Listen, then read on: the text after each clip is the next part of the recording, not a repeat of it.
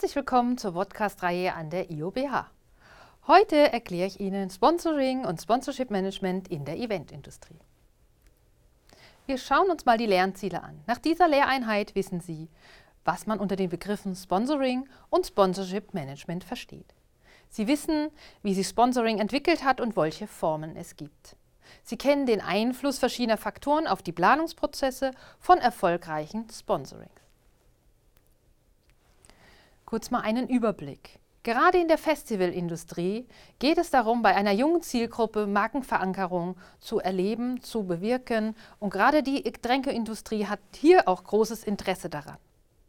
Die Realisation von Sport- und Kulturevents sind nur mit Sponsoren und Werbepartnern möglich. Dieses Ansprechen der marktrelevanten und marketingstrategischen Zielgruppen ist hier sehr relevant. Sponsoring gehört sozusagen zum Kommunikationsmix. Sponsoring, was versteht man darunter? Die Förderung von Personen und Organisationen. Es ist eine vertragliche Regelung, die auf Leistung sowie auf Gegenleistung basiert. Natürlich möchte man damit auch Ziele des Marketing und der Unternehmenskommunikation erreichen. Sponsoring im Wandel der Zeiten. Es gab schon zur Antike, zu den Olympischen Spielen, Sponsoring der Machtinhaber vor damaligen Zeit. Natürlich war damit verbunden auch die Popularität, die soziale Macht letztendlich wieder zu gewinnen und zu repräsentieren. Auch im Mittelalter und die italienischen Geldgeber wie zum Beispiel die Familie Medici in Italien, eine der großen Sponsoren und Mäzene englische Geldgeber, die Königshäuser über Jahre hinweg und auch die Sponsoren heute. Zum einen gibt es Formen und Rechte. Es gibt das Fix-Sponsoring, ein festgelegtes Sponsoring, oder auch das variable Sponsoring, ein individuell ausgearbeitetes Sponsoring. Wir haben das Titelsponsoring, das Haupt- und Presenting-Sponsoring, Name- und Sportstätten-Sponsoring, Bereichs- oder Sektorensponsoring, Lizenzsponsoring oder Licensing, Prädikatsponsoring oder das Lieferantensponsoring. Diese Sponsoring-Strukturen lassen sich an dieser Pyramide einmal gut darstellen. Es gibt zum Beispiel Goldsponsoren. Das heißt, dieser Sponsor ist alleinig in seiner Branche, in seinem Metier vorhanden. Es gibt dann nicht nochmal einen zweiten, zum Beispiel Getränkesponsoren für den Event.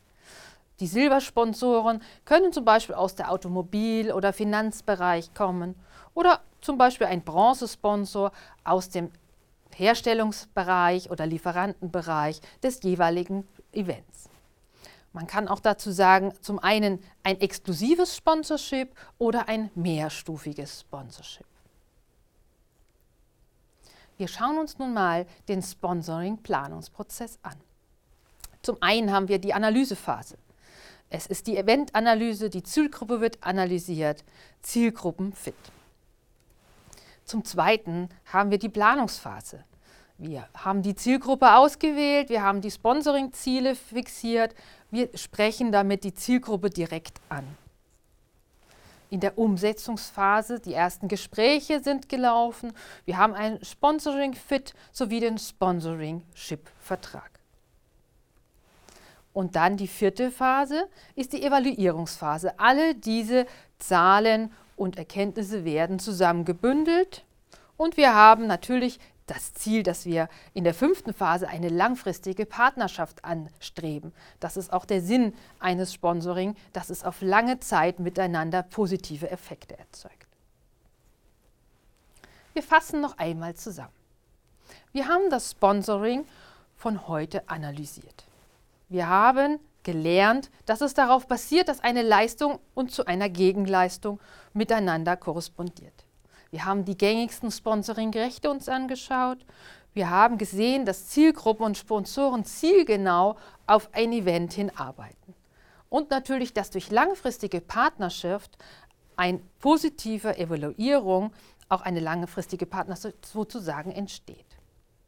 Ich danke Ihnen fürs Zuhören und auf Wiederhören.